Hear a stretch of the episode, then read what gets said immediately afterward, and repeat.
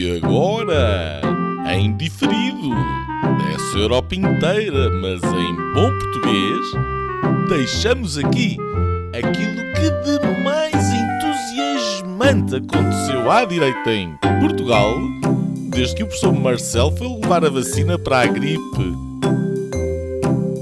Senhoras e senhores, o episódio desta semana do podcast Linhas Direitas. Olá, bem-vindos ao Linhas Direitas. Esta semana vamos falar de, dos três anos de Rui Rio na liderança do PSD e depois da lei da eutanásia que o Presidente da República enviou para o Tribunal Constitucional. Para isso, juntam-se, eh, como é hábito, Gonçalo Doroteia Cevada, que opina do Luxemburgo, Nuno Lebreiro, que bitaiteia de bitaites eh, de Bruxelas, e eu, Afonso Vaz Pinto, que verborreio de Lisboa, Portugal, capital do futuro Quinto Império. Isto só para citar Fernando Pessoa. Numa semana em que os números recuaram de forma decisiva no Covid-19, já só se fala em desconfinar. O modo e o timing são agora a questão e o governo uh, tem libertado alguma informação, uh, que em princípio vamos começar pelas uh, escolas, para depois, passo a passo, irmos ao resto. Tal como noutros momentos, dá a mesma impressão que são os portugueses que levam a coisa e que o governo se vai arrastando em pés de lã, mas com pés de chumbo lá dentro. Uh, a semana que passou foi a primeira de duas semanas de consulta pública do Plano de Recuperação e Resiliência. Há cada vez mais vozes a pedirem mais apoio às empresas e menos Estado nesta ajuda, mas isso contrasta com os planos do governo, que se têm uh, centrado mais na TAP, onde há cada vez mais problemas e em que tudo o que diz respeito uh, ao Estado uh, vai sendo tratado. Uh, de António Costa e Silva, nunca mais, e do seu plano, nunca mais se ouviu nada. Talvez a ideia seja pôr um militar também nessa frente, tal como aconteceu na Task Force da, da vacinação. João Kaupers, presidente do Tribunal Constitucional, tem sido violentamente atacado por textos que escreveu há uma década eh, e em que disparava em muitas direções, tais como lobby, lobby homossexual, uh, vegans, Cristiano Ronaldo, Passos Coelho, etc. Uh, Kaupers tem assim sido alvo de bullying e muito, muito rancor. Por falar nisso, o rancoroso pedido de Ana Gomes de ilegalização do Partido Chega foi aceito na Procuradoria-Geral da República e estará agora a ser analisado. A ex-candidata dá assim mais um empurrão à marcha desse partido, eh, uma vez que foi novamente assunto e assim lhe trouxe publicidade. Publicidade negativa teve, aparentemente, o deputado socialista Ascenso Simões por defender a demolição do padrão dos descobrimentos e ter chegado mesmo a dizer, ainda que segundo uma explicação posterior do próprio, eh, que o, para ter sido a sério, o 25 de Abril devia ter sido tido sangue, isto num artigo uh, publicado num jornal de referência. Em Espanha, o rapper Pablo Azel continua a ser alvo de discórdia, com o governo a admitir que a lei uh, poderá ser mudada, a lei que protegia o monarca um, espanhol e que foi atacada, atacado pelo, pelo rapper, uh, quase tanta discórdia como a polémica dos arbustos uh, com os brasões do Império Português nos Jerónimos ou os frescos uh, da Assembleia da República, como já têm sido postos em causa. Uh, como diz o outro, ainda vamos todos acabar a discutir sobre uma retrete, algures no Castelo de Guimarães. Depois de Itália, o Facebook está agora a braços uh, num processo com outro país, a Austrália, quer que a empresa de Zuckerberg uh, pague uh, aos meios de comunicação social tradicionais pelos conteúdos que esta usa na sua rede, e a empresa não teve meias medidas e baniu o assunto uh, algoritmamente, algoritmamente, se é que se pode dizer assim. Uh, o governo australiano não gostou e, e, daí poderá vir mais um big problem para esta big tech. Uh, em Moçambique morreu uh, Davi Simango, presidente da Câmara Municipal da Beira e líder do MDM, um partido da oposição naquele país africano. Simango morreu na África do Sul, para onde foi levado com problemas respiratórios. Para terminar esta resenha e voltando a Portugal, dezenas de personalidades assinaram uma carta aberta no público, o jornal de todas as cartas, dirigida às televisões generalistas, a pedir contenção na informação sobre a pandemia e a criticar o que consideram ser o excesso informativo o tom agressivo usado naquelas entrevistas e a opção opinativa. Os signatários são escritores, académicos, eh, destaco Alice Vieira, escritora, São José Lapa, atriz, e Vasco Lourenço, capitão de Abril. Uh, uma espécie de esquerda a Cássio. Um, antes de começarmos, outra carta que também uh, já está a dar que falar, um grupo de cidadãos propõe um, uh, um conjunto de medidas para reabrir rapidamente as escolas. Uh, eu ia propor, antes de irmos aos temas, se calhar numa frase, Gonçalo, qual é o teu comentário? por exemplo, eles propõem o uso obrigatório de máscaras para crianças de 6 anos. Achas que é este o caminho? Obrigado, Afonso, pela pergunta. Boa noite a ti e ao Nuno, aos nossos ouvintes também. Repara, de forma muito direta, uh, respondendo a essa questão sobre a questão da obrigatoriedade do uso de máscaras para crianças de 6 anos, parece-me, digamos, a medida, a medida menos razoável dessa carta. Uh, e, portanto, estou obviamente em desacordo. Uh, no entanto, eu percebo que o diabo está claramente nos detalhes, mas, no entanto, se nós virmos o espírito da carta publicada, entretanto, no Observador durante o dia de hoje, a ideia é muito clara, que é, e foi aquilo que já dissemos, ou que eu pelo menos reiterei e defendi no programa há alguns programas atrás, que é, por um lado, eu estava, e, e acho que e acho que estou correto, apesar de haver um número uh, muito menor de contágios e de mortes, etc., sobretudo no, desde que as escolas fecharam, não está provado que as escolas sejam um foco de contágio. E como tal, um, e como tal, uh, uh, não, acho que devam, não, não acho que deva ser por aí. É daquelas coisas que não pode fechar. E, portanto, é evidente que se fechou tem que abrir o mais rápido possível. Porque, de facto, é a escola uh, o lugar onde as desigualdades sociais se podem atenuar, reduzir, e, portanto, eu estou claramente de acordo com a abertura das escolas imediata, com um plano claro, evidente, um, mas, quer dizer, essa medida é a medida pequena, na minha opinião. Portanto, não me parece que o espírito da carta fica afetado por essa medida em concreto. Nuno, o que é que tu achas desta da, da carta, do resto de, de, de porem este... Acho, acho o oposto do Gonçalo. Estou contra aquilo que o Gonçalo acabou de dizer. Portanto, tu dás mais importância aos detalhes e ao diabo nos detalhes. Não, antes de mais, boa noite a todos, a vocês os dois, aos nossos ouvintes. Um, e uh, não, eu, uh, enfim, eu, eu não assinaria a carta por causa da questão da máscara a partir dos seis anos. E, uh, e, e, sim, a questão está nos detalhes, mas eu, eu ia focar noutra questão. Quer dizer, é à portuguesa. o governo não legisla, ou, ou quando legisla, legisla, demais, e aqueles que estão preocupados que o governo não faz vão lá e apresentam um pacote cheio de medidas e de. Quer dizer, qual é que é a questão aqui? Que toda a gente está de acordo, a maior parte das pessoas, pelo menos que subscreveram aquela carta, que pelo que eu percebo aquilo é um texto de consenso. Tentaram fazer ali um equilíbrio. Toda a gente está de acordo, daquelas pessoas, inclusive eu, que uh, as escolas são para abrir. E quando se põe a colocar 10, 15, 20 medidas para explicar como é que se pode fazer, que nem é da competência daquelas pessoas fazê-lo, é do governo, vão perder apoiantes e neste caso perdem-me a mim. Porque crianças com mais de 6 anos o dia inteiro com máscara na cara, não. Prefiro tê-los em casa. Lamento. Portanto, uh, uh, uma, boa, uma boa medida, como sempre, peca por, por, por querer o, o, mundo e o tudo. É exagerado. Exagerado. Ora, é exagerado e eu concordo uh, que é exagerado e, portanto, discordo totalmente de, dessa medida que é uma medida parva e perigosa, eh, e portanto acho que há limites para o novo normal. E eu acho que o que neste momento é de facto eh, desejável é que se retome rapidamente Uh, o, ponto em que estávamos, porque se confinamos foi para resolver um problema que eu acho que já está, em certa medida, resolvido, que era o excesso de casos dotar as escolas de maiores a curva, não era, não era a chatar, a, curva. a curva. Chatar a curva uh, era uma, eh, era uma situação complicada 15, que era preciso. 15 dias para achatar a curva há um ano atrás.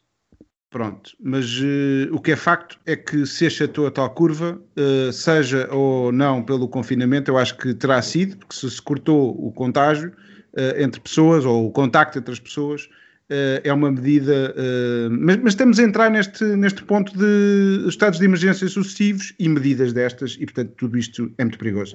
Uh, proponho então avançar. Oh, Afonso, desculpa, tá, o que achas perigoso é a questão das máscaras, mas estás de acordo com a abertura das escolas, não é?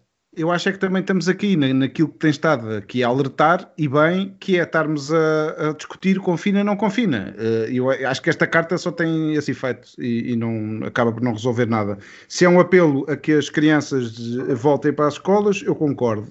No resto, não, não subscrevo. Sim, mas é o caso, e aliás até propõe que exista um calendário claro sobre esse regresso às escolas. Está bem, mas não tem que querer, quer dizer, são mais papistas que o Papa. Porquê é que não fizeram um manifesto a dizer abertura das escolas já, ponto final? Tinha três linhas, tinha triplo das assinaturas. São as, é, é, também são acácios. Uh, agora, vamos então. Eu aí, eu aí discordo, mas enfim, tema, adiante. O primeiro tema, uh, a grande ritmo, vamos. Uh, numa semana em que mais de uma, mais uma sondagem, dá quase a maioria absoluta ao PS, Rui Rio completou três anos à frente dos destinos do Partido Social Democrata três anos em que é acusado pelos seus detratores de ser apenas uma sombra do PS, uma cópia em que mais vale ficar pelo original e que pouco mais anda do que à espera que o poder lhe caia ao colo. Esta semana aproveitou a data para se atirar a Rui Moreira, eh, numa entrevista à Rádio Observador, um, e que lhe, que lhe uh, tirou uh, Rui Moreira alegadamente o tapete no Porto, e foi esse uh, o episódio que, que Rui Rio comentou. A Carlos, falou também de Carlos Carreiras, chamou-o de incompetente. Um, e aproveitou o, o, tempo para fazer tudo menos oposição, não falou de, concretamente, por exemplo, do PS, ou pouco falou. Nuno, Uh, já que estamos na quaresma, uh, achas que esta via sacra vai levar uh, à ressurreição do PSD? Não, isto é o, o caminho para o abismo. Sempre, sempre, sempre, sempre, quer dizer, não tem, não tem salvação. É, eu, o Dr. Rio faz-me lembrar o Calixto Eloy. O Calixto Eloy era a personagem principal da Queda do Anjo, do Camilo Castelo Branco e é um homem uh, que, que, que, sai da província, onde larga a mulher e de traje antigo, discurso barroco, uh, numa liteira, um, eh, acompanhada por uh, burros que iam atulhados de vinho velho, presunto, orelheira, quer dizer, todas as coisas boas que ele estava habituado.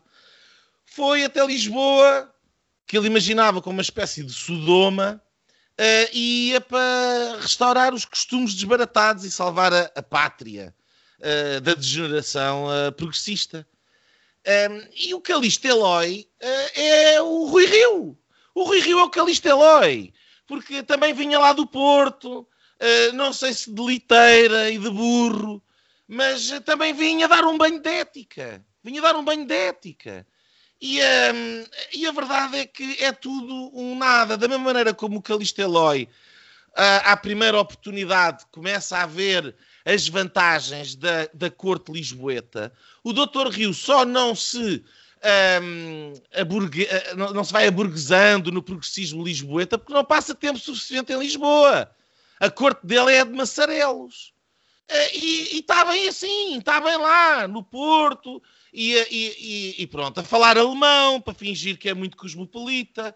E o bem de ética morreu logo nos secretários-gerais, nos melhores panos caem as nódoas, uh, e, uh, e, pronto, e é isto. Não faz oposição, não, não, não, não vai contra nada, uh, estica muito o dedo, faz umas, umas grandes coisas, faz umas liturgias, uma espécie de homilias eleitorais, nas noites eleitorais, no púlpito, porque aquilo é um púlpito, não é o palanque, porque aquilo é uma espécie de homilia, está ali a discutir vírgulas e casas decimais, onde demonstra que a sua derrota na realidade é uma vitória, e ao fim de três anos aquilo que tem para apresentar é rigorosamente nada. O banho de ética ficou-se pelos esquemas dos seus secretários-gerais que ele só substituiu o primeiro, o segundo nem sequer substituiu, e a recalcitrar e refusilar e a, e a mandar vir com a comunicação social.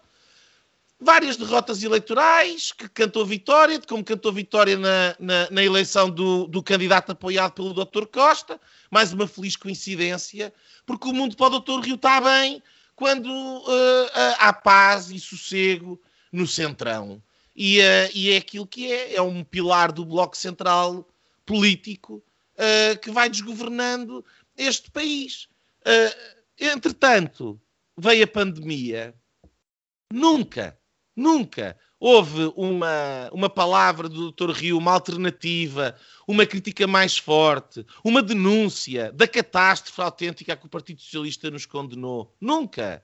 Pelo contrário, mandou calar os militantes do partido dele que tinham o tupete, imagine-se, criticar o governo. Numa espécie de união nacional, que é aquilo que o Dr. Rio gosta. A união nacional. Uh, e, portanto, eu sinceramente isto das autárquicas, já devemos ter um programa para falar disto, mas é alguém que perdeu tempo a, a, a bater nos seus autarcas e naqueles com quem se poderia ter entendido, mas não se entendeu porque não tem jeito e não sabe uh, entender-se com ninguém, a não ser com o Partido Socialista, em vez de fazer oposição e criticar algum autarca do Partido Socialista. Zero. Zero. Portanto, é mais um bom exemplo de como as baterias do Dr. Rio estão apontadas para os fraquinhos, os pequeninos que estão no seu partido. O grande Partido Socialista, esse, ele está sempre bondoso e calado. E, portanto, eu do Dr. Rio espero, sinceramente, que venha o dia em que pegue nos burros e na liteira e, na, e no vinho e na, na orelheira e vá de volta. E vá de volta quando nunca saiu Olha, da Antes, antes posso, só, posso, só, posso só acrescentar uma coisa? que o Gonçalo se entusiasme e não, deixa-me só, deixa-me, do cigano. Deixa-me só acrescentar, deixa só acrescentar um elemento decorativo a esta descrição fantástica do Nuno, é que numa entrevista há muitos anos uh, uh, ao Jornal de Notícias, uh, o Rui Rio disse à, respondeu à, à, seguinte pergunta: qual é o seu restaurante favorito no Porto? Ele respondeu o Franganito. E portanto, que é um restaurante ótimo de frango assado no, uh, uh, uh, no Passeio Alegre, e portanto, enfim, é fantástico. Gonçalo, o que é que vamos estar aqui a discutir? A, a, não a, o sexo dos anjos, mas a queda do anjo de Rui Rio. O que é que tu que é que, concordas com o Nuno? Concordo, concordo uh, na íntegra com, com aquilo que o Nuno disse um, e reforçaria com o seguinte: um, Rui Rio um, é, um, é um daqueles casos, fenómenos, é um daqueles casos extraordinários e é um fenómeno da política portuguesa uh, de uh, ser uma espécie de eterno delfim, no caso da liderança do PSD, um, pouco ao estilo tipo Sócrates, António Costa, portanto, esses que eh, estavam sempre aí à espreita para, para avançarem para a liderança dos seus partidos e que quando chegam, uh, contrariamente a Sócrates e, e, a António Costa, uh, de facto não, não consegue descolar. E, portanto, uh, não é que tenha má imprensa, uh, porque não a tinha. Aliás, Rui Rio tinha um, uma espécie de uma aura de credibilidade e de rigor e de trabalho feito e de experiência no seu, na sua década, ou mais de uma década à frente da Câmara do Porto, e portanto não era um problema de credibilidade. Uh, não me digam que é um problema de, fazer, de não fazer parte da, da, da tal elite uh, nascida ou criada ou educada em Lisboa, uh, da tal corte, porque também não é o caso, porque nem Passos Coelho é de Lisboa, nem José Sócrates é de Lisboa, uh, e portanto há, há, exemplos que poderiam contornar esse argumento. E portanto eu concordo com o Nuno que. Mas, oh, Gonçalo, se permitires, todos os grandes Força. líderes do PSD não são precisamente desse Cavaco eixo. Silva é do Algarve, por exemplo. Cavaco, Sá Carneiro. Passos Coelho, de Vila Real. Passos Coelho, Cavaco e Sá Carneiro, as três sim, grandes sim. referências não são desse eixo. Precisamente. Uh, portanto, mais reforço ainda. Um, e, portanto, o, o, a mim o que me parece é que Rui Rio uh, uh, não tem um projeto de país e, portanto, não tem nada para apresentar ao país. Portanto, é evidente. E, portanto, cola-se àquilo que, que lhe parece que lhe parece ser o mais próximo dele, não é? Esta desvinculação uh, ou esta tentativa de desvinculação ideológica do PSD ao seu espaço natural dos últimos, das últimas décadas, que é o centro-direita, e dizer que é um, um partido de centro e que a mensagem é de centro-esquerda, uh, como as sociais-democracias nórdicas, um, parece-me um erro estratégico, uh, é, é, como querer apagar o passado recente do PSD, uh, que ganhou eleições legislativas uh, e ele não. E, portanto, parece-me um erro.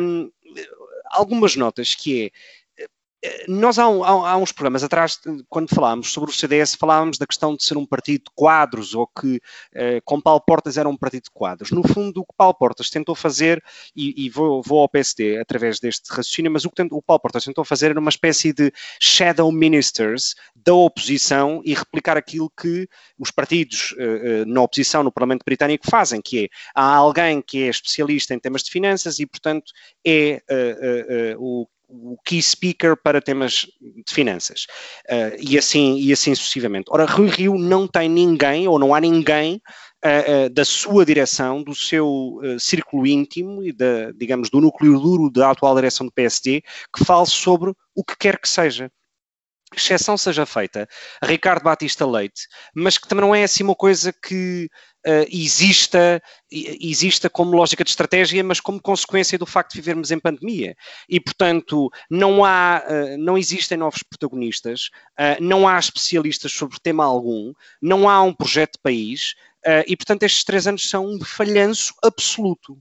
Uh, eu só quero, e, e termino com isto, uh, na questão das autárquicas. Ele diz que são a grande, o grande objetivo são as autárquicas e que pretende ganhar capitais de distrito fora de Lisboa e do Porto, como Porto Alegre, Leiria, Castelo Branco, etc. Ora, o PSD teve o seu pior resultado sempre em autárquicas de, em 2017, portanto, nas últimas. E, portanto, qualquer coisinha mais do que isso será uma vitória na cabeça do Rui Rio não na leitura política que qualquer pessoa possa fazer. E, portanto, nivelar por baixo, ter as expectativas baixas, uh, uh, etc., demonstra a fraqueza deste líder. E isto é um erro e é um problema para a democracia em Portugal. É, e eu acho que é um, é um, é um problema para o partido, uh, se queres que te diga. O, ou seja, o maior problema deste, deste isolacionismo de, de Rui Rio é uh, que está a secar o partido, e aliás isso tem-se refletido em parte, eu não digo que tudo, mas em parte daquilo que tem acontecido fora do partido, e portanto o aparecimento essencialmente da iniciativa liberal, não sei se o Chega será uma, uma resposta assim tão direta uh, do, do, de uma não resposta do PSD, é mais até uma resposta do, uma não resposta do CDS, um, e pronto, aconteceu mesmo na, na, em Espanha e o Vox, não, o Rui Rio não está em Espanha para, para, para, inventar um Vox. E portanto, eu acho, mas eu acho que uma iniciativa, iniciativa liberal não teria espaço se Rui Rio se afirmasse como um liberal. Eu acho, ainda assim, eh, sempre defendi aqui várias vezes uh, Rui Rio, aliás, na qualidade de uh, líder do PSD, acho que Rui Rio tem os mínimos não tem os máximos, não tem, não me enche as medidas, com certeza que não enche, mas eh, acho que tem os mínimos e nós já tivemos lideranças, tanto no PS como no PSD, que não ofereciam os mínimos de modo algum. Lembro só dois nomes, Luís Filipe Menezes, em que não tinha para mim os mínimos para ser, ser primeiro-ministro, ou seja, se amanhã nós tivermos um, um o PSD com uh, necessidade de liderar um governo ou de fazer parte de um governo, acho que Rui Rio uh, pode fazê-lo. Uh, o, o, exemplo do PS era Ferro Rodrigues. Uh, Lembro-me assim, de repente, desse. posso me lembrar de mais. Acho que o próprio António Costa não, não estaria preparado. Mas não tem os, sequer os médios, mas tem os mínimos. Um, relativamente, eu acho que de facto o, o Rui Rio não tem um projeto. Um, esta, esta entrevista ao Observador vê-se que ele está, de facto, como dizia o Nuno, mais preocupado em, em criticar os seus autarcas. Uh, Prendeu-se ali em, em, em coisas uh, pequeníssimas e não atacou em nada o governo. Portanto, é um homem só no seu labirinto. Foi com esta, com esta frase que, eu, que, eu, que me ficou na cabeça quando, quando assisti àquela entrevista, que é, acima de tudo, um vazio e é uma conversa entre três jornalistas e, um, e o líder da oposição e que dali se podia espremer e, ter, e tirar ideias para o país e nada. Uh, e acho que uh, o PSD da social-democracia, de acordo, eu estou com ele, acho que uh, tudo bem, o PSD sempre teve este, este lado mais, se quiserem, ao centro, mas falta-lhe o, o, tripé que é um, os liberais e os conservadores de certa forma, eh, se escaparam para outras realidades políticas não vêm resposta. Eu gostava de ver o PSD a defender uma economia de mercado e liberal, uh, gostava de ver o PSD a, a, lutar por liberdade de imprensa e por debate no, no, Parlamento e por mais democracia e não menos democracia, uh, por menos Estado, menos corrupção, uh, uma economia moderna.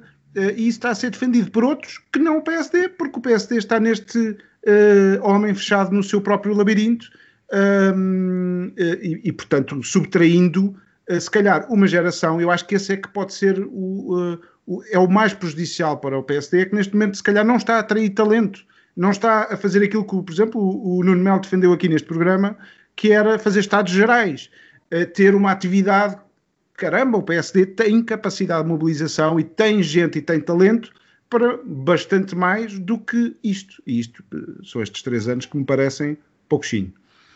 Nuno. Eu estou de acordo, bem-vindo ao clube, Afonso. Um, e uh, eu acho que nós falámos disto aqui bastantes vezes e esta questão que tu falas, eu faço aqui umas contas simples. Uh, o, a direita PAF do Passos Coelho teve 40% dos votos. Foi o que teve em 2015. Se nós somarmos a última sondagem, que dá 27 ao, ao PSD, 7 ao Chega, 5 à IL e 2 ao CDS, temos 41% dos votos. Portanto, está eh, aqui. Está aqui. Este 1% se calhar é o que Chega vai roubar à esquerda ou que foi buscar a abstenção. Mas, grosso modo, está aqui. Talvez mais um bocadinho que, entretanto, se tenha perdido ali ao centro para o, para o PS. Porque, de facto, não havendo alternativa, votam naquilo que existe. E, ou então não votam. Então não votam, porque aquilo que, que, que o Rio faz é um, um, desânimo completo. É não acreditar em nada. Quer dizer, ok, estão lá estes, isto é uma desgraça, mas vai para lá o outro que fazer a mesma coisa? Para quê? Um, depois, quer dizer, as autárquicas, ele como dois membros da Assembleia de Freguesia a mais em relação a 2017, que é da vitória. Não tínhamos dúvidas vai cantar vitória e vai lá continuar e vai tentar recandidatar e vamos ver como é que depois de três anos estão os cadernos uh, centrais eleitorais do PSD e como é que está o aparelho do PSD. Porque se calhar ele fica lá de eterno. Porque disse de que assim que o doutor Rio Rio percebe muito bem também. Um, e, uh, e, depois, uh, falaste de uma coisa importante. Uh, o paradigmático são os, os, os debates mensais. É paradigmático. Quer dizer. Deixa-me só dizer-te, e respondendo à, àquele teu remoque logo no início, foi aí que o, o Rui Rio me perdeu completamente uh, a minha tolerância e a, e a defesa que eu aqui fiz várias vezes de, do líder eu, do PSD. Eu percebo, eu percebo isso, porque é inconcebível, quer dizer, qual é que é o líder da oposição que abdica voluntariamente de, de, de, de, estar 15 dias na televisão a debater com o Primeiro-Ministro, a denunciar o Primeiro-Ministro, a denunciar a irresponsabilidade, a denunciar a má política e a apresentar alternativas. A ser Eu oposição. Digo Exato, alguém que não está interessado em fazer oposição, alguém que quer passar despercebido e alguém que não está para se meter nos burros e na liteira e vir de 15 em 15 dias a Lisboa ao Parlamento. É esse alguém. E esse alguém não serve para líder do PSD. E o Gonçalo disse aqui uma coisa muito bem não serve para líder da oposição e isto é um problema da democracia portuguesa. Porque eu estou farto de dizer isto aqui. O, o, a democracia portuguesa, qualquer democracia não funciona sem um crivo, sem uh, uh, filtros, sem contrapoderes, contra, contrapesos. E nós temos neste momento o Primeiro-Ministro feito com o Presidente da República, temos o Primeiro-Ministro e o Presidente da República feitos com o líder da oposição, e temos uma comunicação social com os 15 milhões e sei lá mais o quê, completamente incapaz de desmontar o que quer que seja. Portanto, isto é um festival, é um, um Costa, um Costa Fest, e, e o, o, Rio é, é, um, dos, um dos atores, a ver se a coisa lhe cai de podre na, no regaço, e nós somos os palhaços que estão aqui a, a assistir ao, ao, ao circo. Eu, sinceramente, é absolutamente inqualificável. E quando eu, há bocado, um pouco a gozar, dizia ele que se vai embora, mas é isso que eu, sinceramente, Portugal tem que se ver livre do Dr. Rio. É, não há nada a fazer. Porque mesmo que agora caia a governação do Dr. Costa, ficamos com um problema. A governação do Dr. Rio não vai ser diferente disto. Ele já explicou. E, portanto, se nós queremos romper o impasse e ter uma alternativa para Portugal, temos que nos livrar do Dr. Rio, à frente do PSD. Tão simples como isto. Gonçalo. Eu não poderia estar mais de acordo com o Nuno, mais uma vez. Um, e, e, e, queria reforçar essa questão de, do, do, fim dos debates quinzenais. Repara, nós estamos a viver uh, uma crise uh, uh, sem precedentes. Estamos há um ano praticamente com estados de emergência sucessivos. Portanto, uma excepcionalidade constitucional sem paralelo na história democrática portuguesa. uh, vamos, ou estamos a ponto de, uh, prestes a receber, no fundo, uh, muito dinheiro da União Europeia. No meio de tudo isto, é um momento para repensar o país, é um momento para apresentar uma proposta de país e uma visão de sociedade diferente da do governo ou diferente da do Partido Socialista. Porque senão o eleitor, o eleitor médio, não consegue distinguir um do outro, não consegue perceber as diferenças. E eu, eu recordo, ou, ou, eu até posso perceber que numa fase inicial da pandemia, em março, abril de 2020, que uh, existisse de alguma maneira uma certa, um certo esforço político para o entendimento, para a concórdia, mas isso não significa ausência de controle político.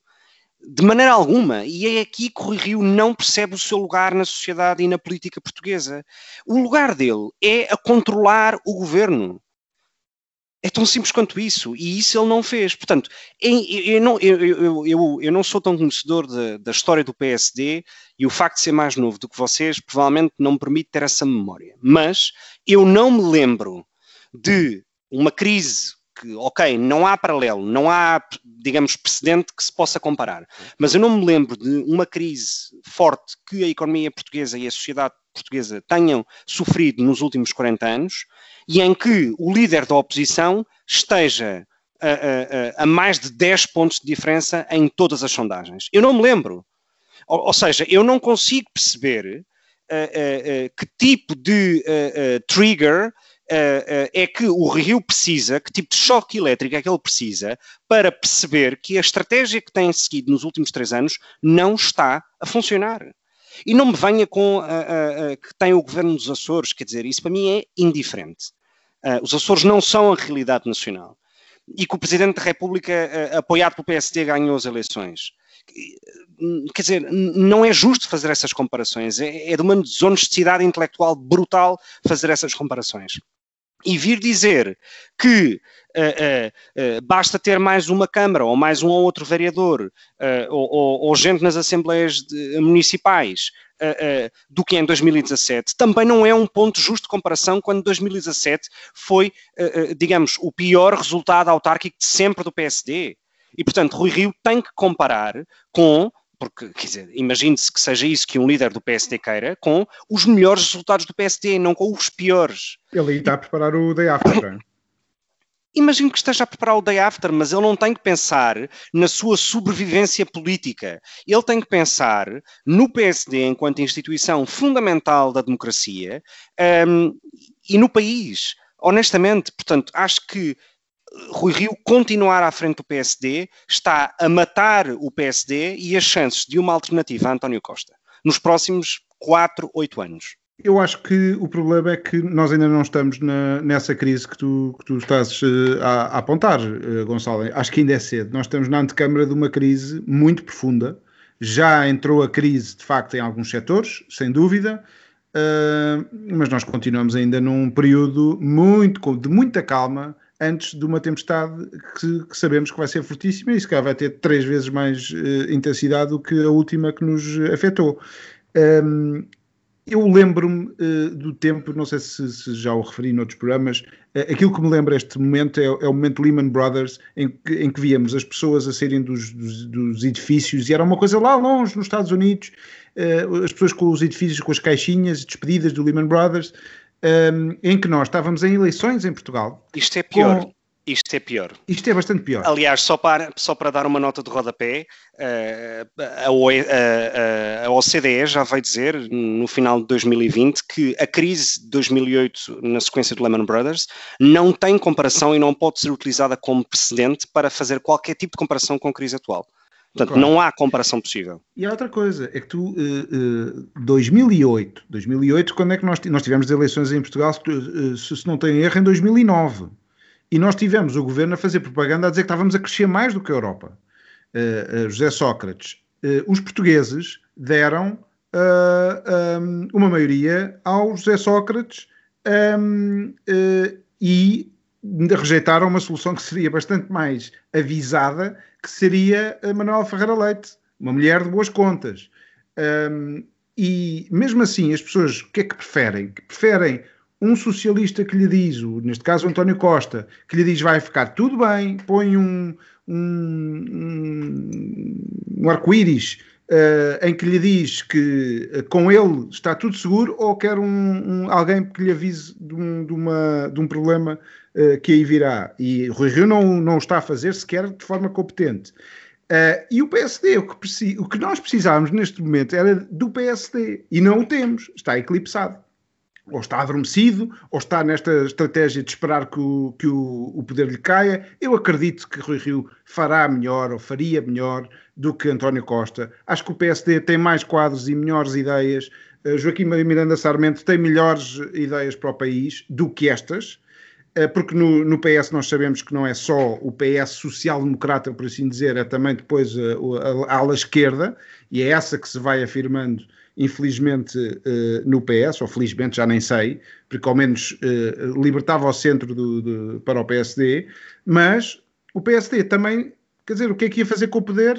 Uh, eu gostava que o PSD tivesse neste momento a liderar um processo de alternativa que tivesse como modelo a Irlanda... isso não existe com o Dr. Rio, não existe. Pois não. Não existe. Uh, mas que tivesse. É este o posicionamento, que deve ser interpretado pelo próximo líder do PSD. E não é por acaso que estamos nesta via sacra sempre a contar.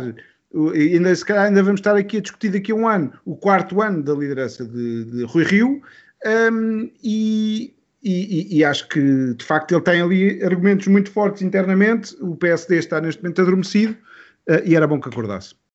Bom, se concordarem, vamos então ao nosso segundo tema. Uh, votada por uma maioria considerável dos deputados, a lei da eutanásia ou despenalização da morte medicamente assistida foi enviada pelo Presidente da República para o Tribunal Constitucional, onde será analisada por João Coppers, que tem estado nas bocas do mundo, um, e por outros 12 juízes do Tribunal Constitucional.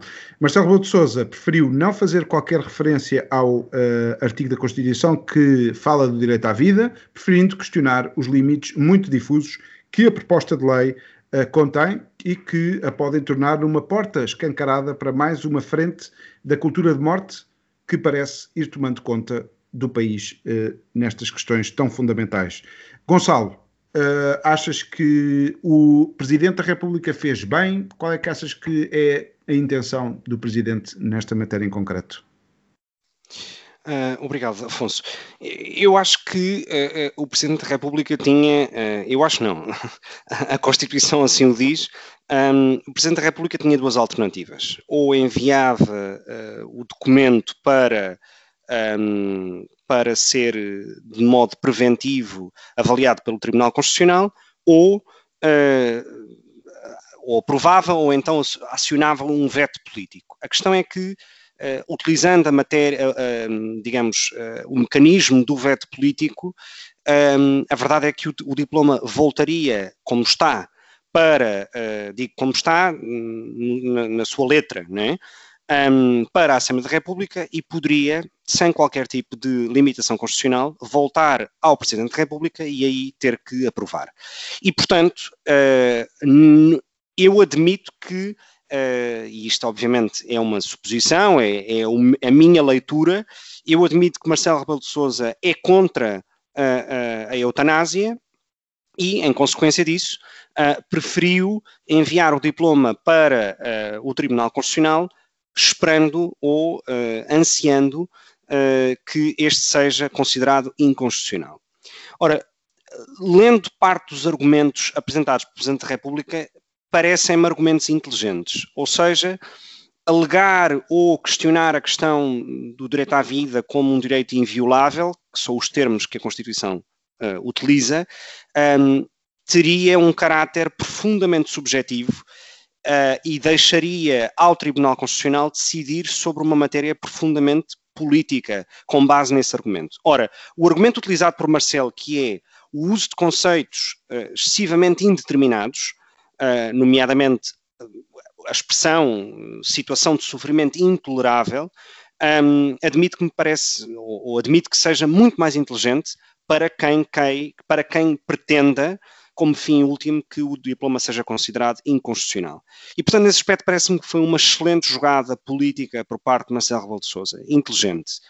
Ora, o Tribunal Constitucional, um, como sabemos, tem 25 dias para se pronunciar sobre este tema. E, portanto, a decisão está por mais uma semana ou duas uh, uh, e saberemos. Um, a mim parece-me interessante avaliar de maneira muito rápida a reação dos partidos políticos a esta atitude de, de, de, de Marcelo Rebelo de Sousa. Por um lado, aqueles que votaram a favor desta lei, um, aqueles que votaram a favor desta lei, portanto, vimos o Partido Socialista pela voz da, da Isabel Moreira vir dizer que não há nenhum problema de constitucionalidade. Portanto, eu, eu, quando nós discutimos este tema aqui há cerca de um ano atrás, eu mostrei-me muito dividido na opinião, na posição a tomar, ainda que mostrasse tendencialmente a favor da eutanásia. Um, no entanto, na questão, na questão de proferir ou, ou, de escrever uma lei, há que ter muito cuidado. E esta questão dos, dos, dos conceitos indeterminados é fundamental na, na, quando se trata de produção legislativa.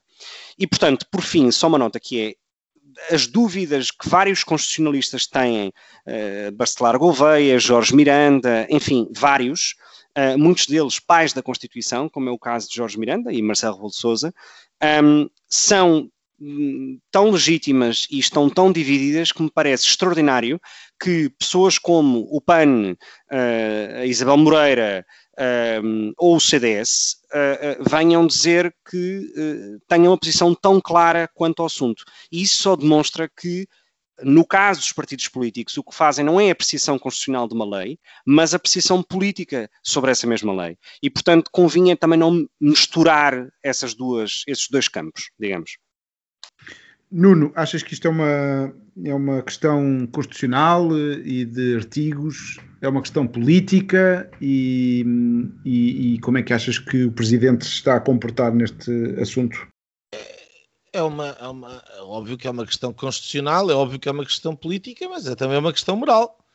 O problema é precisamente esse, porque temos uma situação que é vertical, vai desde uh, a coisa mais corriqueira, de ter que lidar com a linha A ou a linha B, até ao, ao âmago mais profundo uh, da atividade coletiva uh, humana, que neste caso é termos o Estado a autorizar o homicídio voluntário de uma pessoa. E, portanto, não haverá seja-se a favor ou seja-se contra, não haverá matéria mais elevada uh, no, no, campo da reflexão moral e política uh, para se botar sentença, não é? E, portanto, é natural que o, que o debate seja um, ehm, complexo. Um, ehm, eu, eu, eu, não vou entrar na questão constitucional, que sincera, sinceramente não me interessa. Um, eh, se isto através do Tribunal Constitucional não passar, eu fico satisfeito, porque eu sou contra. Um, eu entendo que nunca na vida uma coisa de, desta natureza uh, poderia passar um, sem um referendo, portanto, não, não, não, é algo que, que é absolutamente inqualificável. Uh, e eu já vejo o simples facto de colocar isto em discussão como um bom exemplo da decadência da degeneração civilizacional a que nós chegámos, uh, mas uma vez aqui chegados e tendo que lidar com ela, um, ehm, nunca sem ser por referendo, porque nenhum daqueles deputados que está sentado no hemiciclo uh, lá está em função da posição que, que tem a favor ou contra a eutanásia. E, portanto, nós acharmos que aquela gente nos representa uh, para ter uma opinião sobre este assunto é uma asneira de todo o tamanho não representa coisa nenhuma. E, portanto, uh, eu gostava, obviamente, que, que, que, a questão fosse referendada. Um, mas, em segundo lugar, queria dar uma, uma breve nota uh, uh, que é mais uma, uma, um prego no caixão. como é que é possível, numa altura, quer dizer, já não se fez o referendo. O debate foi a trouxe moço, à pressa, às escondidas. Uh, e depois, em plena pandemia, não só não há serenidade nenhuma para julgar este assunto com a, com a importância e com a relevância que ele merece, uh, com respeito. Estamos a falar da vida das pessoas. E aquilo que esta gente não tem, para esta gente, entenda-se a maioria que aprovou isto, não tem, uh, é respeito pelas pessoas. E acham que só por estarem na posição em que estão, que é serem uns deputados que ninguém conhece, 99,9% dos portugueses não faz ideia quem são, e acham-se no direito de uh, uh, uh, tomar uma decisão deste tipo numa altura em que precisamente as pessoas e parte delas que vão ser afetadas por este diploma, se em má hora ele for aprovado, estão a abraços com a Covid, que é, que é precisamente é, o, o público-alvo, digamos assim. Uh, eu acho isto inconcebível. É inconcebível. É para lá de, de, de, é para lá de qualquer coisa que eu alguma vez tenha assistido. Nós estávamos aqui a falar do, do, do, do, do Rui Rio, já falámos antes da questão da se abrimos as escolas, se não abrimos as escolas, enfim, é tudo, tudo certo. Isto é outro nível é outra responsabilidade, é outra obrigação, é um dever. A forma como esta gente trata este assunto é, é inqualificável e é uma vergonha, uma vergonha, mais uma, no processo democrático português. Concordo, oh, oh Nuno. Se há, se, há questão, se há questões que são tais fraturantes, eu não percebo porque é que são fraturantes, na medida em que fraturam a sociedade com opiniões muito marcadas mas se há questões que a mim me deixam triste um, que passem uh, desta maneira encapotada, mesmo que não fosse encapotada, um, mas o facto de ser encapotado mostra uh, o tipo de agenda uh, daqueles que a promovem, porque é uma cultura de morte, basicamente começou em Portugal com o aborto, prossegue com vários temas e, e depois, de facto, num momento de pandemia, até podia não ser num momento de pandemia, uh, está-se a discutir uh, este direito e futuramente a possibilidade, porque isto, este tipo de a possibilidade de, de, do Estado uh, matar assim, primeiro com o consentimento, quiçá no futuro o, o, que, o, que tipo de porta é que nós acabamos de abrir. Estas questões são sempre questões de fronteira. O aborto começou com uh, o que está legislado, que é até às 10 semanas, não sei todos os pormenores, mas até às 10 semanas, uh, depois de aconselhamento médico, etc. O aconselhamento médico no aborto já nem sequer existe. Uh, se for, é o aconselhamento para abortar e a forma de o fazer. todas estas questões são questões de fronteira. são fronteiras que nós estamos a atravessar e que ofendem profundamente uma grande maioria dos portugueses, no qual eu me incluo. A concepção uh, cristã da vida e não, só cristã, porque não é um, património exclusivo dos cristãos, uh, mas um tipo de sociedade que começa a partir, essa sim, essa começa a fraturar por causa de questões como estas. E por causa de urgências que aparentemente não existem. Um, eu acho que é tristíssimo um, relativamente ao, à posição de Marcelo Rebelo de Sousa, eu já tinha aqui falado da minha, da minha declaração de voto, queria que Marcelo Rebelo de Sousa vetasse a lei. Dou-lhe o benefício da dúvida, porque uh, este é o mesmo homem que adiou, de forma até bastante engenhosa, uh, na altura com o António Guterres, adiou o aborto durante uh, ah, 10 anos, mais ou menos, precisamente através de um referendo. E na altura foi um feito político uh, de, uma, de uma oposição que nem teve assim tantos feitos, mas uh, este foi uh, o, o, um, uma vitória grande que Marcelo Rebelo de Sousa e, portanto, tem esse, tem esse benefício da dúvida. ele disse, afirmou que não ia pôr os, as suas convicções uh, à frente do cargo. Eu acho que ele não devia ter feito isso. Devia ter dito ao que vem e, e que é contra e afirmar e atravessar-se, que é coisa que ele geralmente não faz e eu gostava que fizesse mais. Uh, acho que, dando este benefício da dúvida, é capaz de ser mais eficaz ir por este caminho de uh, que eu acho que foi isso que ele tentou, num parecer, aquilo é um parecer jurídico que ele faz ali, de minar uh, nos alicerces este projeto de lei. Com isso, poderá estar a comprar tempo. Tempo que, se estamos a falar de uma questão de fronteira, é importante. Quanto mais adiarmos, uh, melhor. Uh, e, e, se possível, evitarmos. Uh, o que toda a gente deste meu lado da barricada, se pudesse dizer assim, o queria era vetar, fazer um discurso, ir para cima deles. Um, e de facto, talvez este seja um caminho uh, mais eficaz, porque se ele fizesse era o que o Gonçalo estava a dizer, vetava, voltava para ele e, e aquilo passava, fim de conversa. Um, acho que a direita devia e os conservadores deviam voltar rapidamente às agendas de voltar a proibir o aborto em Portugal e outras questões. Uh, se foi discutido há 10 anos, não, não, não, não parece que seja impossível discutir agora. Uh, e não estamos porque já se viu que é uma questão de fronteira, então vamos, vamos, vamos aí e vamos travar, travar essa guerra. Só uma nota final. A ironia é que, de facto, nós não estamos a tratar da questão da morte destas pessoas que agora estão nesse, nessa altura de, de, de, mais adiantada na vida. São precisamente aqueles, aqueles jovens que estão ali na, na Assembleia da República. Eh, é para eles que vai esta, esta questão. Esta questão só vai ser travada daqui a 20, 30 anos. A, a questão da, da rampa deslizante.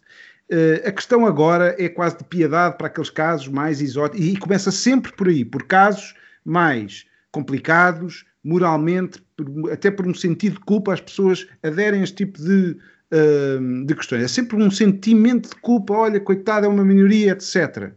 Uh, sem nos darmos conta que estamos a prejudicar os alicerces de uma civilização. E se há luta que deve ser travada, é precisamente nestes alicerces. E por isso rejeito completamente a eutanásia, uh, e toda a cultura de morte que ela uh, arrasta consigo. Se, se me permites uh, comentar dois pontos. Reforçar um pouco a, a, ideia de há pouco, que é, que, que eu disse há pouco, que é do ponto de vista do efeito prático, ou seja, se o objetivo de Marcelo Rebelo de Sousa era, uh, uh, digamos, uh, não fazer, não promulgar esta lei nos seus termos e com a letra que tem, sem fazer um veto político, eu não acho que seja pela questão do medo. Marcelo Rebelo Sousa neste momento não tem nada a perder porque não faz nenhum mandato mais além daquele que ganhou há, há coisa de um mês. Um, e, portanto, eu acho que o fez de maneira muito cerebral, uh, porque sabe que o caminho constitucional para que esta lei não seja aprovada uh, não basta que ele diga politicamente que não está de acordo. Uh, basta, ou melhor, basta não, mas obriga a que tenha o Tribunal Constitucional do seu lado. E, portanto, nesse aspecto, para alguém que eu acredito que seja contra a eutanásia, ainda que ele nunca se tenha pronunciado ou ultimamente não se tenha pronunciado sobre esse tema, parece-me que foi mais inteligente. Um, e acho que isso é reconhecido politicamente por todos os agentes políticos e intervenientes políticos. Um, por outro lado, essa questão que tu colocavas, na, eh, que tu, Afonso, colocavas na, na, na tua intervenção, agora na, na, parte final da tua intervenção, sobre a questão de eh, este tipo de leis, estas questões de fronteira, começam sempre com uh, casos normalmente mais uh, chocantes ou, ou, ou, que, ou que provavelmente fazem, fazem, fazem chorar até o mais uh, fervente católico nestes temas. Um, esse é precisamente o ponto de Marcelo Rebelo de Sousa, que é aquilo que a lei eh, diz, como está, é que permite situações de morte medicamente assistida para pessoas que se encontram numa situação de sofrimento intolerável. Ora, a utilização deste tipo de termos como sofrimento intolerável é uma coisa profundamente uh, indeterminada, é um conceito não tem aplicabilidade prática e a lei eh, e a lei de modo a que, a que tenha algum tipo de claridade um, tem, que, tem que clarificar este ponto. Quem promove Por isso é que eu acho, nada claro. pessoalmente, nada pessoalmente, eu acho que a lei vai ser, vai ser declarada inconstitucional um, e precisamente por este ponto. Uh, porque, quer dizer, uma situação de sofrimento intolerável, quer dizer, não há coisa mais variável de pessoa para pessoa, de circunstância para circunstância, e portanto, quer dizer, na dúvida aplicaria-se a lei, quer dizer, fica essa questão olha, não olha no ar, eu não é? com a liderança do, do PSD do Dr. Rio, estou em um sofrimento intolerável. Por exemplo. Não por tarda nada, bate-me à porta. Por exemplo. Um, e, portanto, eu também admito que, uh, e é por isso que eu acho estas questões que tu dizias como sendo questões de fronteira, eu admito que, e ainda que para mim a questão do conceito da liberdade tenha um valor, uh, digamos, superior uh, em tudo. Um, a verdade é que é muito complicado fazer este tipo de leis, uh, uh, precisamente por isso, porque a fronteira entre aquilo que é admissível e não é admissível é muito tenue. Um, e de novo, de novo, quer dizer, eu não o disse, mas o Nuno disse que é isto no final do dia trata-se de uma questão moral, não é? Um, e portanto a fronteira dessa moralidade varia também muito. Portanto, eu admito que mesmo para o legislador, uh, na questão da produção legislativa deste tipo de leis, isto não seja uma situação uh, uh, fácil. No entanto, quando comparas, por exemplo, com o aborto, é muito mais, a lei do aborto é muito mais clara uh, nas exceções que coloca ou que permite uh, no calendário ou uh, nos momentos em que permite. Ou seja, é uma situação muito mais clara, é muito mais claro, foi muito mais claro legislar sobre o aborto do que é sobre isto. Porque sobre isto o que é que tu ias dizer? Pessoas com Alzheimer, pessoas com um cancro acelerado e depois tinhas que distinguir os tipos de cancro por momento, quer dizer, é muito mais complicado. Um, porque de facto grande parte do argumento utilizado pelos uh, uh, uh, apoiantes da eutanásia, pelos defensores da eutanásia, cinge-se muito no conceito da liberdade dada ao indivíduo e, e do seu livre-arbítrio para poder escolher quando, quando quer morrer. Ora, na, na questão da eutanásia é muito difícil que esse livre-arbítrio, que é amplo e como deve de ser, é, é, é livre e é amplo, ao mesmo tempo se peça restringir esse livre-arbítrio a um determinado tipo de doenças ou situações de sofrimento, etc. E por isso é que eu também admito que seja difícil construir uma lei assim. Nuno. Oh, uh, uh, há aqui algumas, duas ou três uh, notas sobre o que vocês os dois disseram um, ehm, que eu gostaria talvez de referir. Ehm, prim a primeira ideia é que é, é, óbvio que os limites são difíceis de, de distinguir os limites são sempre difíceis de distinguir. Um, porque a vida é assim.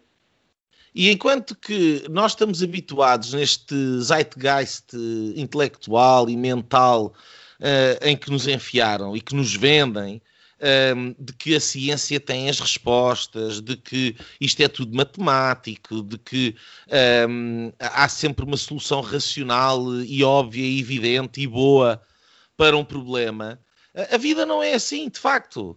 E a vida é muito mais as escolhas sobre se queremos o sol na era ou a chuva no naval. É aquilo que se chama escassez moral. E aquilo que me parece que hoje em dia as pessoas não compreendem de todo é que não é o caso de eutanásia ser uma lei moral. Todas as leis são morais. Todas. Porque todas as leis uh, são o reflexo de um ordenamento moral que lhe é anterior e que sustenta esse mesmo ordenamento, que sustenta a nossa civilização, que sustenta a relação uh, periclitante entre direitos e deveres, que no fim é a fronteira entre a jurisdição de um ato ser do indivíduo ou ser do coletivo, através do Estado. E é, aquilo que nós temos ao longo dos últimos anos, e já são muitos anos, que estamos neste processo, que isto é um processo começou a ser descrito, talvez uh, o, o, Nietzsche tenha sido o primeiro a formulá-lo de maneira muito, muito, muito concreta, é que o sustentáculo moral da civilização ocidental uh, entrou em colapso a partir do século XIX. Um, e, e, portanto, um, eu, eu, eu, eu dou aqui uma nota do que o Afonso dizia: adiar. Ele quer adiar. porque há esta ideia de inevitabilidade. E a ideia de inevitabilidade é, é de facto um futuro que nos venderam como sendo iluminado de progresso, que é o novo paraíso na Terra, que é, é um novo ordenamento moral que é profundamente marxista, porque em vez de termos o paraíso depois da vida, como tínhamos no ordenamento cristão, temos o paraíso aqui prometido já, material através da ciência, resolvendo todos os problemas e, uh, e, e desresponsabilizando-nos das escolhas difíceis que temos pela frente e do sofrimento que implica a natureza humana. E, uh, e portanto, tudo isto é profundamente social, não é político, é um mal social, civilizacional, de queda, de fim. Eu vejo o fim do mundo tal como nós o conhecemos e, portanto, eu sou contra a eutanásia, mas não tenho esperança nenhuma que ela não venha a, a ser passada eventualmente. Um, os valores estão a desaparecer e a profecia do último homem, começou com Nietzsche, Weber, uh, tem sido muito falada, é que é um homem burocrata, uh, sem valores, sem chama, uh, uma peça numa engrenagem coletiva, sem rumo, sem significado. É um bocadinho, infelizmente, aquilo que nos estamos a tornar. E nessa civilização tristonha, decadente, uh, miserável, amoral, uh, a eutanásia faz todo o sentido. E infelizmente, aquilo que eu sinto cada vez mais é que nós, aqueles que olhamos de fora para este processo e nos chocamos com a profunda desumanidade do processo que está em, em, em curso, porque é um processo de desumanização em curso, eh, tudo é pela bitola burocrata, centralista, acéfala. O, o computador, no fim, decidirá, daqui a umas décadas, o computador decidirá. Um, nós que estamos de fora e, e assistimos a isto, sentimos de facto deslocados no tempo. E este não é de todo o meu tempo. Um, mas enfim, é a vida. Ou é a morte Oh, oh, Nuno, uma correção, eh, eu não falei de adiar, que adiar uh, um, interpretando aquilo que o Presidente da República quer fazer.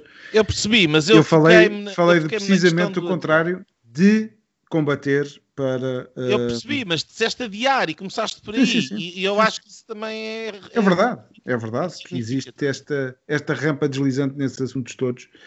Queria só dar aqui nota de duas coisas que nós vamos imediatamente conseguir com, com esta aprovação. Uma, lançar um, uma, um peso na, na, consciência de todas as pessoas que se sentem a mais neste mundo que um, basicamente quer pessoas, corpos da Anone e, e, pessoas úteis e pessoas economicamente um, contributivas, etc.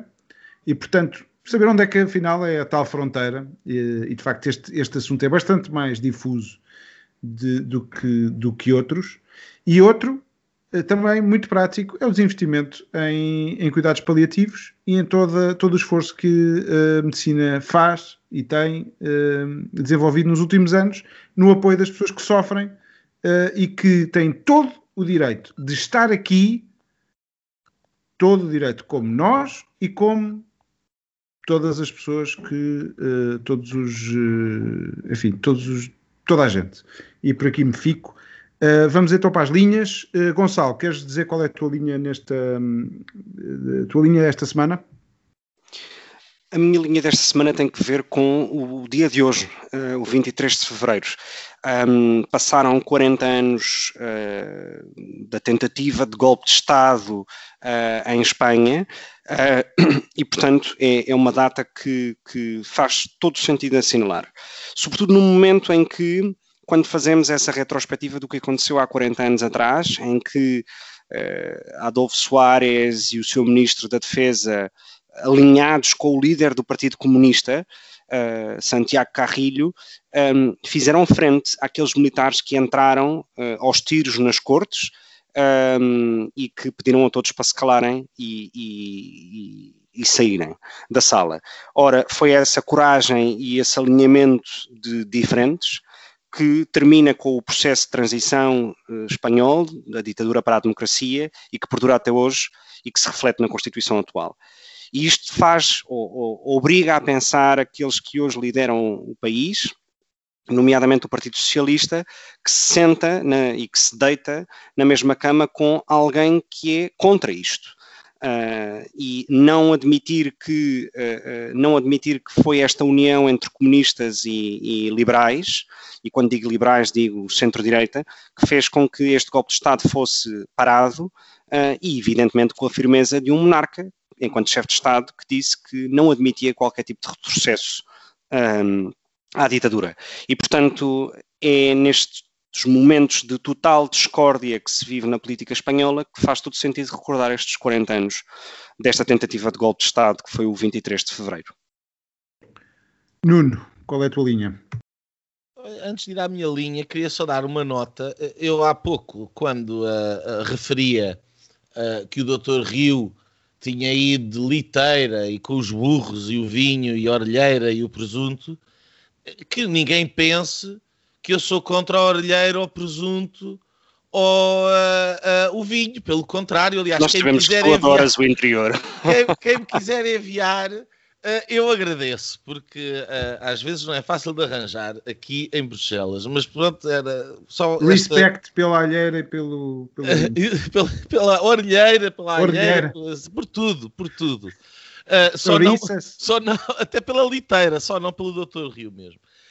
não, a minha, a minha linha vai para uma notícia que saiu na, saiu na Breitbart um, hoje, uh, de, um, de um ranking que foi feito em que os, uh, os 25 uh, managers de hedge fund mais bem sucedidos um, desde neste ano pandémico fizeram cerca de 32 bilhões de dólares. Um, e, eh, e tanto, este, eles têm aqui uh, as percentagens de return, e tanto, de facto é avassalador. Já no outro dia saiu o ranking dos ultrabilionários. O, o Jeff Bezos, uh, só ele passou dos 100 para os 180 uh, bilhões de, de, riqueza. E, portanto, a pandemia dá muito, muito, muito dinheiro um, aos mais poderosos e àqueles que mais têm. Uh, e em particular àqueles que têm a felicidade uh, por estarem próximos do, dos círculos de poder, o poder verdadeiro, que é nomeadamente aquele que imprime dinheiro de papel e que distribui pelos amigos para brincarem no, nos mercados financeiros que estão em alta, quando a economia uh, está em escombros, completamente destruída e escavacada. e isso demonstra que antes que a inflação chegue a nós, um, esta gente já uh, recebeu os fundos que lhe permitirão comprar a preço de saldo uh, a manutenção da sua posição privilegiada. São, é, é, provavelmente o maior ataque, o maior ataque à ordem liberal uh, que alguma vez foi perpetrado. E, e um, os sinais que aí estão, porque esta gente e estes fundos têm o poder e são aqueles que, que, que, que, são donos das grandes empresas, são donos dos grandes conglomerados de mídia, têm os interesses também das big tech um, e daí esta narrativa. E portanto é uma situação muito, muito complicada porque não há o mínimo estímulo para quem tem o poder de facto inverter o atual rumo das coisas. Eles estão a ganhar com isto. Ora, da, estratosfera para a microsfera, mas ainda assim quanto a mim, uh, escandaloso. O 1,8 milhões de euros para se fazer um memorial em Pedrógão, um, ehm, eu acho que é, só pode ser uma brincadeira de mau gosto. Uh, melhor fariam um, ehm, fazer uma homenagem com usar esse dinheiro, uma homenagem às vítimas, uh, dotando os bombeiros de melhores condições, melhores ordenados, uh, ou investir no, no Serviço Nacional de Saúde e fazer uma homenagem aos doentes uh, com Covid, de Covid e de outros uh, problemas de saúde. Acho, que é, acho que é um atentado ao bom senso.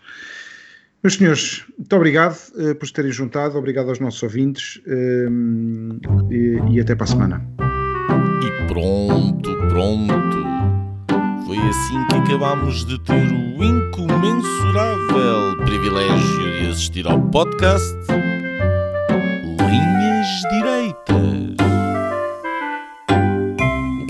Podcast Sensação da Direita. Em Portugal e em português. Para a semana, juntem-se outra vez.